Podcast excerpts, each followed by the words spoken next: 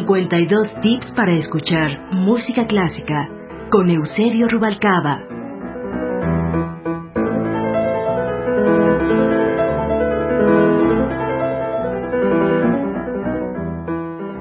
Tip número 39. Un intruso a tiro de piedra.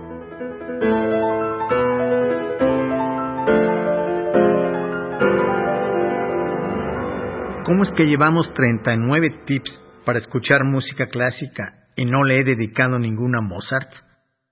Pues qué seriedad es esta. ¿De qué estamos hablando? ¿De música o de niñerías? ¿En dónde quedó el más grande músico de todos los tiempos?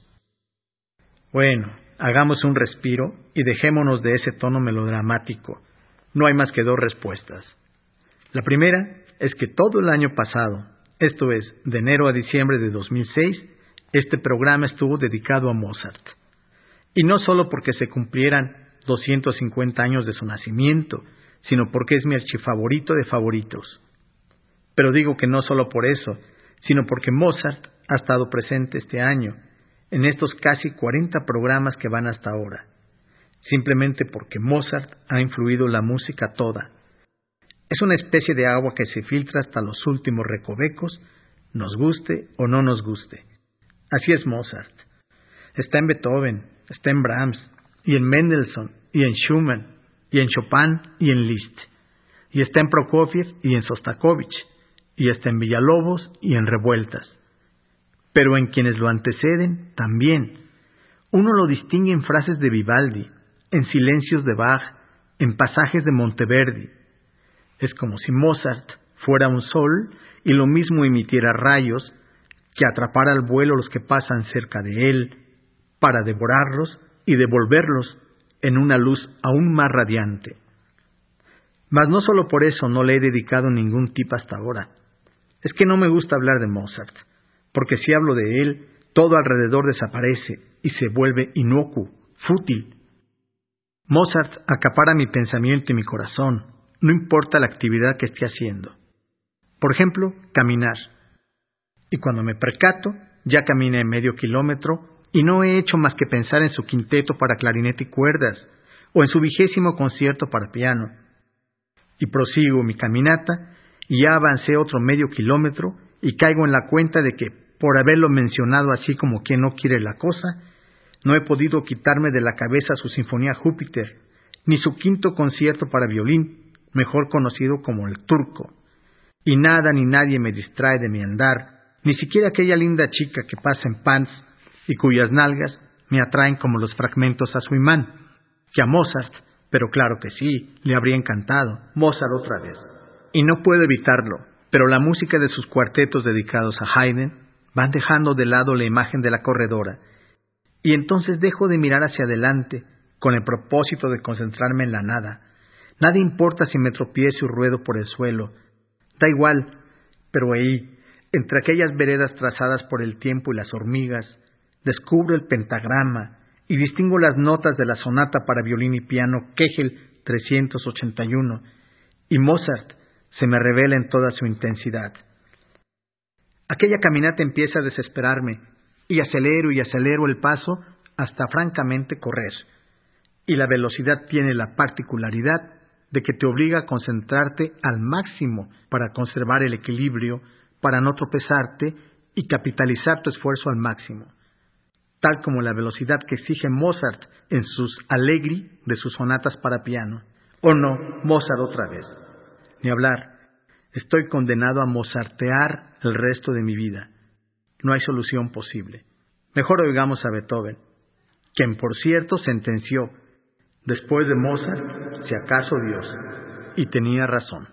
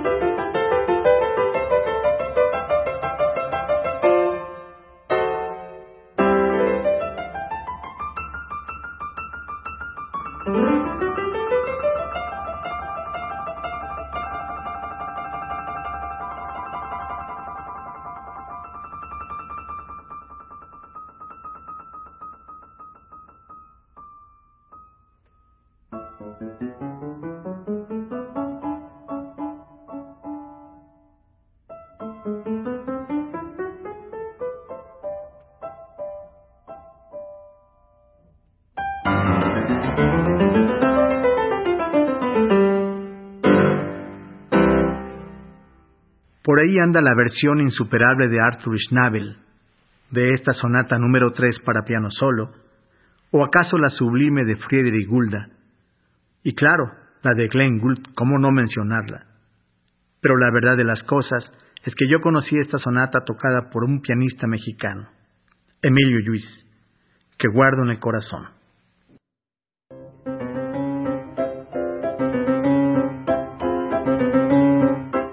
52 tips para escuchar música clásica con Eusebio Rubalcaba.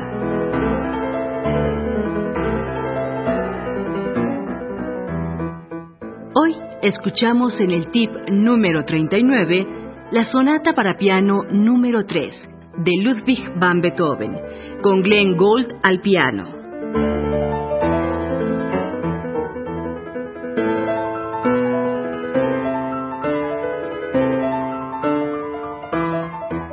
Equipo de producción, Angélica Cortés, Fructuoso López, Roberto Hernández y Pita Cortés.